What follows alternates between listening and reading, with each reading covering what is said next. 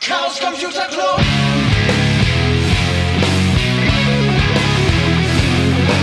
If you want things to get better, you're going to have to stand for something. Es ist der 21. August 2021 und wir zeichnen SN 41 auf die sibyllinischen Neuigkeiten. Jetzt also mit der 42. Folge. Wer ist wir? Das ist zum einen der Gammler. Und auf der anderen Seite sitzt der Telegnom. Schön, dass du da bist. Wir haben uns auch. endlich mal wieder getroffen, um ein bisschen über Technik zu sprechen. Denn wir beide haben neulich festgestellt, dass wir nicht nur ein bisschen Spaß an der Zeit und Basteleien mit äh, Uhren haben, sondern wir beide haben auch in den letzten Wochen, Monaten oder man kann sogar sagen Jahren ein bisschen mit Home Assistant rumgespielt. Und haben, ja, wie soll man sagen, verschiedene Hard- und Software-Implikationen da äh, getestet. Und darüber wollen wir heute ein bisschen sprechen. Ja, erste Frage wäre, was ist eigentlich Home Assistant und was würdest du sagen, braucht man da an Hardware, um so die ersten Schritte damit zu tun? Ja, Home Assistant ist ein Home-Automatisierungstool. Ähm, das ist ein Open-Source-Projekt, ist in Python geschrieben. Mm. Ähm, das kommt mit so einem Installer oder so. Ähm, klassischerweise lässt man das auf so einem Raspberry Pi laufen. Ähm, das ist so irgendwie die Einsteiger, einsteigerfreundlichste Version. Ähm, gibt da entweder die Möglichkeit, so direkt so ein fertiges Image für die SD-Karte runterzuladen oder man lässt das als Docker-Container laufen. Ähm, die Installation so ganz direkt ähm, blank auf dem Pi ist so ein bisschen fricklig, weil das relativ empfindlich ist von den Abhängigkeiten her. Ähm, aber dafür läuft es halt so, wie es ist, sehr gut und sehr stabil. Ähm, und ja, ich habe dafür einfach ein Pi, da läuft ein Docker-Container drauf. Ich habe das auch schon in der VM laufen gehabt. Das zum Testen, das war so die erste Variante, die zum Testen die vermeintlich einfachste und schnellste war. Das lief auch tipptopp. Und ähm, ich bin dann auch auf den Raspberry Pi umgestiegen, ähm, weil ich nicht ein bisschen externe Hardware da angeschlossen habe, um zum Beispiel äh, so ein bisschen Zigbee zu sprechen. Aber darauf kommen wir gleich noch zu sprechen. Denn ähm, wir wollen ja einmal ein bisschen berichten, über welche Sensoren oder Aktoren wir bis jetzt mal so ausgelesen und angesteuert haben. Das ist nämlich unter anderem das Licht, die Heizung, den Stromverbrauch, Temperatur, also Thermometer, Hygrometer, Luftdruck. Und zu guter Letzt passt zwar auch genau in diese Sensoren rein, allerdings ähm, über die Hardware kann man nämlich oder über den STR-Stick, also so alte DVB-T äh, USB-Sticks, kann man nämlich mit dem Protokoll äh, 433 Megahertz die Funkthermometer auslesen, die so in der Nachbarschaft rumliegen. das funktioniert nämlich auch sehr gut. Ja, wie macht man das Ganze? Äh, wir haben noch eins Beziehungsweise, vergessen, ähm, Bewegungsmelder. stimmt, Präsenzmelder. Ja, wird, glaube ich, beim Licht äh, thematisiert. Ja. Damit können wir auch direkt anfangen. Mm, Ich persönlich habe Licht noch nicht gesteuert, aber das ist etwas, was du, glaube ich, sogar in deiner aktuellen Installation aufgebaut hast. genau. Ähm, ja, mir ging das immer so ein bisschen auf dem Wecker, so nachts, wenn man nochmal irgendwie durch die Wohnung geschlichen ist, immer auch von grellen Lampen geblendet zu werden. Ähm, ich habe mir dann irgendwann mal aus ja, Spaß von Ikea so einen Bewegungsmelder geholt und irgendwie so eine dimmbare Glühbirne dazu und die in meinen Flur gebaut, beides. Und äh, das ist so ganz angenehm, so tageszeitenabhängig einfach sagen zu können, wenn man da reinläuft, wird's Licht, geht's Licht an und nachts sehr gedimmt. Tagsüber gerne auch grell weiß. Ähm, aber, naja, grell weiß nicht, aber ähm, halt heller. Und ähm, nachts entsprechend dunkler, dass man sich da irgendwie, wenn man mal nachts äh, durch den Flur schleicht, nicht direkt die Augen verblitzt. Okay, das heißt, wenn du nachts aufstehst, dann 10% Helligkeit, Genau. tagsüber Genau. Vollgas. Ja. Ah, verstehe. Ich muss das nochmal so ein bisschen befrickeln. Ähm, die Lampen können auch die Farbtemperatur. Äh, das habe ich da aber noch nicht so reingebaut, dass der vielleicht auch nachts, dass er so gelb-rot, also so äh, wärmeres Licht, also eine kältere Temperatur, äh, eine kältere Farbtemperatur hat und tagsüber dann halt entsprechend weißer oder blauer ist und eine entsprechend höhere Farbtemperatur hat. Und technisch gesehen spricht dann der Raspberry Pi über einen Dongle Zigbee mit äh, erstens dem Präsenzmelder und zweitens den Lampen. Genau. Ähm, die, sowohl die Lampen als auch der Präsenzmelder oder mittlerweile die Präsenzmelder, die ich da habe, sind, ähm, sprechen alle Zigbee. Und ich habe zwar auch so ein Zigbee Gateway äh, von, von Ikea, aber das benutze ich gar nicht mehr. Ich habe mir dann irgendwann mal so ein ja, Third-Party-USB-Dongle geholt. Ähm, das ist ein bisschen angenehmer, weil wenn man da auch noch so Taster, das haben wir bei den, äh, bei den äh, Geräten, die da dran hängen, auch noch völlig vergessen, dass es da auch so Schalter für gibt. Und Taster und Drücker und Fernbedienung. Mhm. Ähm, aus denen kriegt man über die Gateways der Hersteller oft nicht vernünftig den Status raus, wenn man da eine Taste gedrückt hat weil die die direkt mit, die Lampen, mit den Lampen verknoten und dann sieht man den Status zwar der Lampe und man kann die Lampe steuern, aber man kriegt über das Gateway den nicht raus, wenn gerade eine, Tast eine Taste gedrückt wird. Und wenn man die halt als Input in seine eigene Automatisierung haben will, ist das so ein bisschen, ja, ungünstig. Okay, und das möchte man haben, wenn man jetzt nicht nur mit dem Tastendruck das Licht anschalten möchte, sondern vielleicht noch irgendwie die Steckdose, wo ein Radio dran angeschlossen genau, ist. Genau, richtig. Ich habe so einen so einen Taster neben der Tür liegen, da ist so ein Auszeichen drauf und genau das Ding macht das auch. Das schaltet halt einmal, wenn ich da drauf drücke, alles aus, was da ist. Und dann habe ich, weiß ich zumindest, Licht ist aus. Okay. Ähm, dann ist das wahrscheinlich derselbe Adapter, den ich auch habe, so ein Conbi. Ja, genau, das ist, das ähm, Kombi-Stick. Ich habe nämlich selber noch gar nicht mit solchen Lampen experimentiert, sondern ich habe bis jetzt über Zigbee nur Temperatursensoren ausgelesen, aber das funktioniert dann quasi auf demselben Weg und man installiert dafür dann ja ein paar Softwarepakete, die eben diese Hardware ansteuern können. Genau, genau.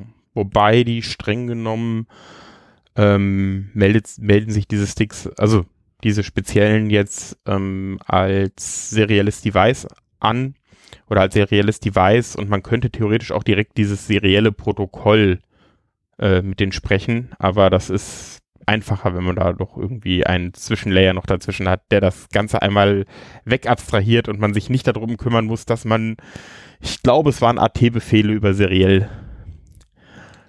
Ja, das ist natürlich auch muss. der große Vorteil von Home Assistant die meisten Bastelprojekte, die wir bei dir jetzt hier benutzt haben, um in diese Welt mal einzusteigen, bringen ja direkt mehr oder weniger so eine Autokonfiguration mit, ja. sodass man in Home Assistance ähm, ja meistens ist da ein Pop-up. Ja, da steht hier, es gibt ein neues Gerät, was man konfigurieren oder importieren kann und dann klickt man darauf und dann ist das alles fertig eingerichtet und zumindestens die Sachen, die wirklich von vielen Leuten benutzt werden, ähm, die sind ja auch im Internet super gut dokumentiert. Ja. Also ich habe da jetzt keine großen, ich hatte gar keine Probleme bei dem Einrichten von dem ganzen Zeug. Das ging einfach so, wie das in den Anleitungen beschrieben genau. war. Genau, also das ist wirklich, ne, diesen Stick da zu integrieren, das war so einmal in der Web-GUI von Home Assistant Knopf klicken, äh, ja, ich möchte die Integration für diesen Stick hinzufügen und dann war der da und dann hat er auch schon direkt gesagt, ich habe hier irgendwie 15 Geräte dranhängen oder so. Hast du außer den Lampen noch irgendwie andere Lichtaktoren, die du darüber steuerst? Hm, na, ich habe ähm, noch irgendwie Steckdosen, um irgendwie Geräte, also so ein paar Leucht, ich habe noch so einen alten Globus irgendwo rumstehen, ähm, da habe ich keine smarte Glühbirne drin, weil das irgendwie übertrieben wäre. Da hängt eine normale LED-Birne drin. Aber ähm, der hat halt so eine schaltbare Steckdose davor, dass ich den auch an- und ausmachen kann. Ich habe auch irgendwo so eine LED-Lichterkette rumhängen. Der, die hat auch halt so eine Steckdose davor, dass ich die halt auch darüber schalten kann. Ja, und ansonsten, ähm, es gibt dieses wunderbare Projekt WLED oder WLED. Ähm, das ist so ein Projekt, um über ein ESP ähm, diese WS2812B LED-Streifen äh, bequem anzusteuern. Ähm, da, da habe ich noch einen, so den habe ich mir so ja wie so ein Ambient Light hinter dem Monitor geklebt, damit das so ein bisschen schön aussieht. Äh, wir verstehen. Ja, ich äh, WLED habe ich auch schon ähm, eingesetzt. Ich finde ja das Coole an diesem Projekt ist, damit kann man eigentlich alle LED-Ketten ansteuern, die es so gibt. Es gibt ja noch diese Ja. LPD 8866 ähm, LED-Strips, die funktionieren darüber auch. APA 101. Und Jede. man kann sogar, wenn man äh, da die richtigen Konfigurationsdateien mit einkompiliert, ähm, einfach RGB-Werte auf irgendeinen Transistoreingang ja, Ja. legen. Das klappt sogar auch. Also wenn man irgendwo so richtig alte ähm, LED-Strips hat, wo man Ja. über so ein Steuerrad quasi so die, den, den Farbraum durchdreht, Genau, wo der ganze. Streifen nur eine Farbe immer haben kann, ne? die dann wirklich ja. vier Pins immer haben.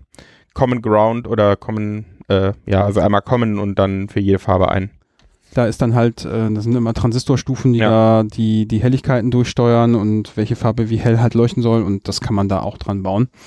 Also das ist wirklich ein cooles Projekt und auf der anderen Seite, das geht mit WLAN, je nachdem welchen Arduino-Chip man da verwendet oder nicht, kann man das auch übers LAN steuern. Das Ding spricht DMX-Protokoll, Artnet und äh, was es sonst noch so da Ja, Ich habe gibt. ich hab die auf so einem ESP und das ist wirklich halt, ne, die machen, wenn die nicht konfiguriert sind, erstmal so ein WLAN auf, dann gibt man denen da einmal ihre Konfiguration mit und dann hängen die in dem WLAN, wo sie hin sollen und das ist also sehr, sehr komfortabel. Ja, neben dem Licht habe ich noch, beziehungsweise vielmehr der Goofbert, ähm, Heizungsthermostate über Bluetooth ähm, mal in Home Assistant integriert. Das war auch ähm, eine eher einfache Nummer. Dafür brauchten wir auch dann so ein ähm, Bluetooth Low Energy äh, Dongle. Auch das kann man dann in das Raspberry Pi reinstöpseln und ähm, mit relativ wenig Aufwand kann man dann die Thermostate steuern. Die liefern, liefern auch Temperaturwerte zurück.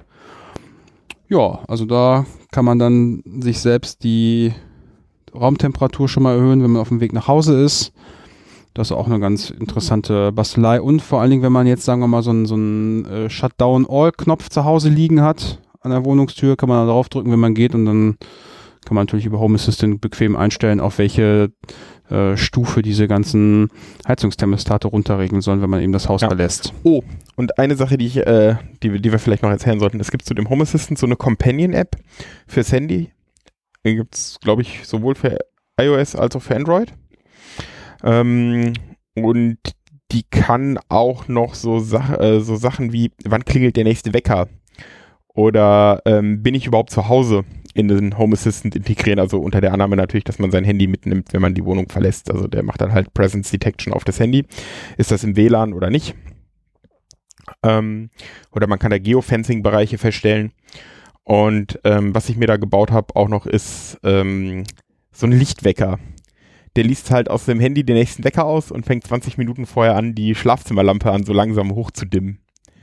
Ah, also ist das dann auch was Dynamisches? Also Ja. wird regelmäßig das Handy abgefragt, gibt es hier irgendeinen Timer oder einen Wecker?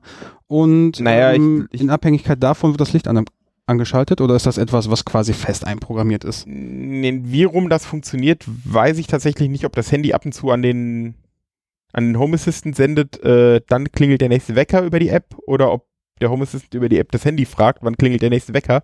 Äh, das weiß ich nicht, aber man stellt dann halt ein, ne, so, so ganz normal sein Wecker irgendwie morgens 8 Uhr und er fängt um 7.40 Uhr an, so ganz auf der geringsten Stufe die Deckenlampe anzugehen und wird dann so in den nächsten 20 Minuten geht die auf volle Helligkeit hoch. Auf Flutlicht. genau.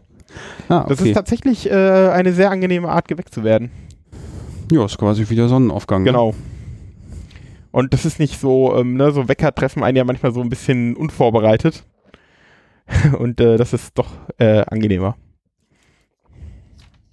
Ich kenne das. Wäre mal interessant, wobei ich müsste mir erstmal die passenden Lampen dafür organisieren. Damit habe ich, wie gesagt, schon äh, noch gar nicht rumgebastelt. Das wollte ich immer mal machen. Demnächst. Dann, was wir zusammengebastelt haben, ist ein Stromverbrauchszähler. Kann man es so nennen? Ja. Wir messen auf jeden Fall, wie viel, wie viel Strom hier so durch die Bude geht. Und zwar haben wir dafür einen Drehstromzähler äh, organisiert, der einen S0-Ausgang hat. Und ja, nach einer bestimmten Energiemenge kommt dann Puls. Und das Ganze hängt an einem Raspberry Pi. Ja, da ist dann natürlich ein bisschen Code drauf, der äh, die Zeit misst und dann den passenden Wert in Watt rauslässt. Und hier ist wieder, finde ich, eine Stärke von Home Assistant, die Integration oder die Integrationen, die es da gibt, die sind ja, also die Liste ist ja unfassbar lang. Ja. Und einer der Integrationen ist der ähm, die, die Anbindung an MQTT. Und da lässt sich ja super einfach alles dran bauen, was man irgendwie so gebastelt bekommt. Ähm, und wir haben dann einen kleinen MQTT-Client geschrieben, der eben jede, wenn der nächste Puls gekommen ist, ausrechnet, wie viel Watt das waren und das dann einfach per MQTT announced ins Netzwerk. Können natürlich auch andere Geräte darauf zugreifen, aber Home Assistant nimmt das dann auf und zeigt das dann über so einen kleinen Button an. Also das war auch wirklich nicht viel Arbeit und vor allen Dingen sind diese MQTT-Sachen auch sehr gut dokumentiert, dass man genau weiß, wie müssen die Topics aussehen, damit Home Assistant das auch versteht. Das ja. gilt auch für Schalter und sonstige Sachen, die man vielleicht an ein ähm, ESP selber dran bauen möchte. Da liest man danach, wie das Topic auszusehen hat für wurde gedrückt äh, an und aus und dann genau. geht das alles. Ja. Dann ein ähm, ja, Punkt, den ich gerade schon angesprochen habe, die SDR-Sticks, ähm, also Software Defined Radio. Da gibt es ja schon seit längerem die Webseite rtlsdr.com.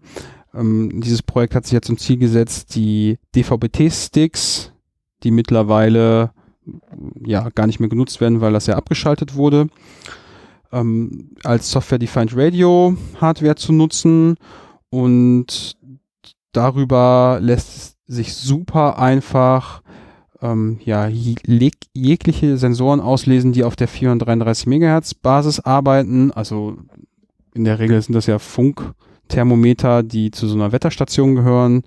Ähm, und wenn man na, sein Antennchen mal anschaltet, stellt man fest, in der Nachbarschaft gibt es ziemlich viele Menschen, die solche Sensoren auf dem Balkon oder irgendwo auf dem Fensterbrett rumliegen haben.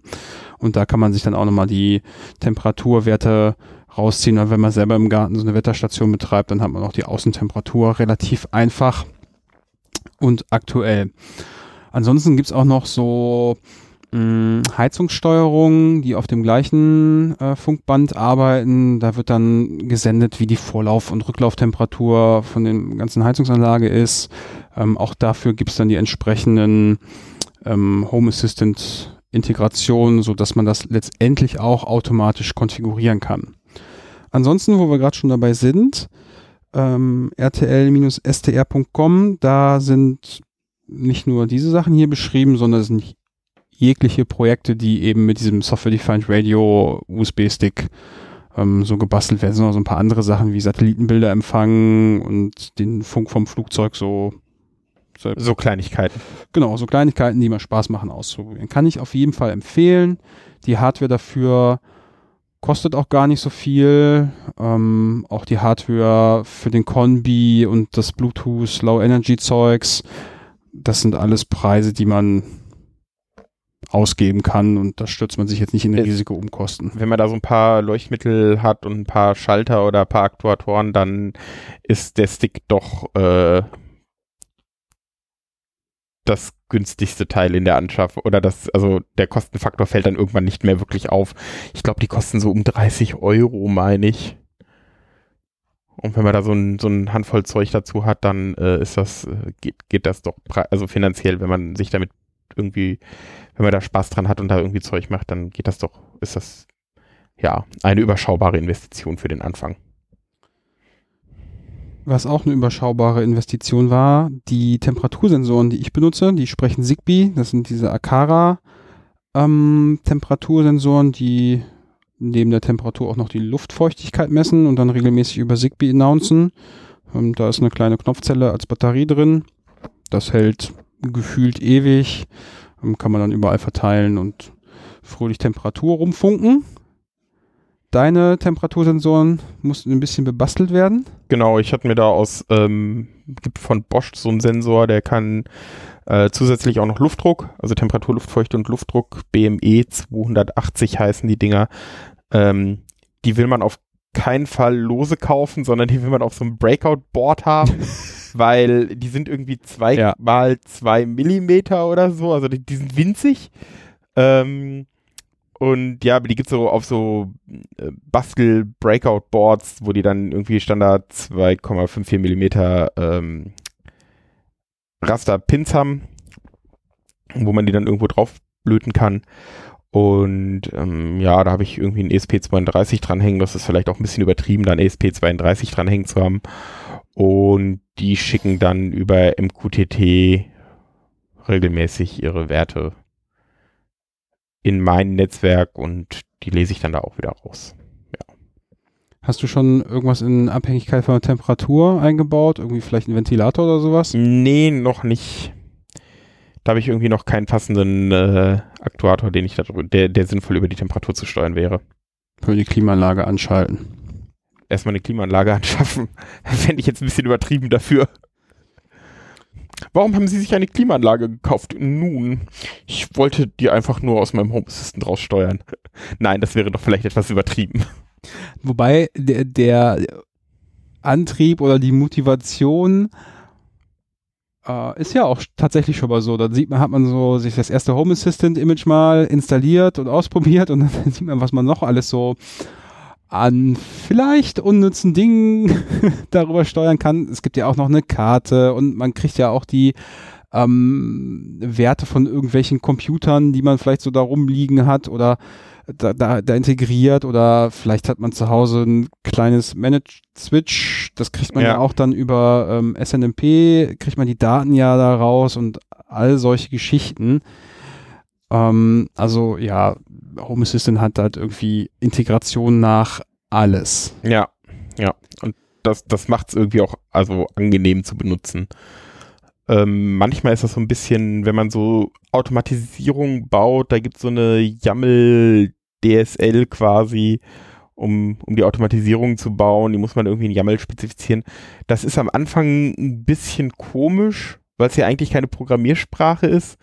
Aber die haben da irgendwie so ein regelbasiertes Set an Instruktionen, die man dann da drin, die man dann irgendwie in YAML quetscht und dann tut das. So. Hm. Da gibt's auch Blueprints, so Vorlagen, ähm, gibt's so in deren ja quasi Forum so eine so eine Thread-Sammlung an an Dingern und die kann man dann da auch per Knopfdruck irgendwie importieren und funktioniert dann fancy. Und da kommt natürlich auch wieder der Punkt zum Tragen, dadurch, dass das viele Leute benutzen, gibt es auch viele Anleitungen und Ja. YouTube und was auch immer für Also Videos. Diesen Die das Wecker erklären. habe ich auch nicht selber gebaut, sondern das war auch so eine Integration, die ich mir gesucht habe und einfach benutze. Nun, ansonsten, das sind zumindest so die Hardware-Dinge, ähm, die wir jetzt auch persönlich schon mal getestet haben. Ich kann nur empfehlen, mal in die Liste der unterstützten Sensoren und Aktoren reinzuschauen. Die Zahl ist wirklich sehr groß. Man kann auch seine Ja. Wasseruhr da irgendwie dran bauen und äh, Stromzähler auch auf der auf allen anderen Arten, wie man da Ja, auch so smarte Stromzähler, die so eine Infrarotschnittstelle haben, die kann man da irgendwie, gibt es Projekte, damit man die auslesen kann. ja, Äh, gibt's Türklingel, Garagen, Ja, alles. alles.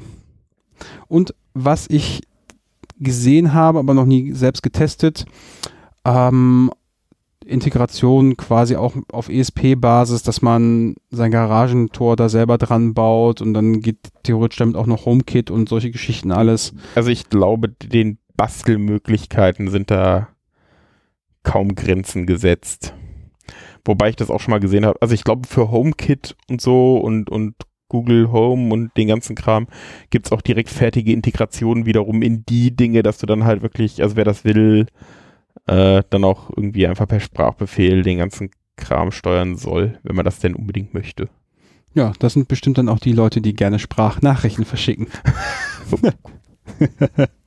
Gut, so, Herr Gnombert. Das Herr war Gammler. die 42. Folge, würde ich sagen. Wahnsinn. Vielen Dank für deine Zeit. Gerne. Und wer sich für die Möglichkeiten interessiert, der schaut in die Shownotes. Da sind alle Dinge, die wir besprochen haben und die anderen Integrationen verlinkt. Und ansonsten hören wir uns wieder zur 43. Folge der Sibyllinischen Neuigkeiten. Tschö. Tschüss.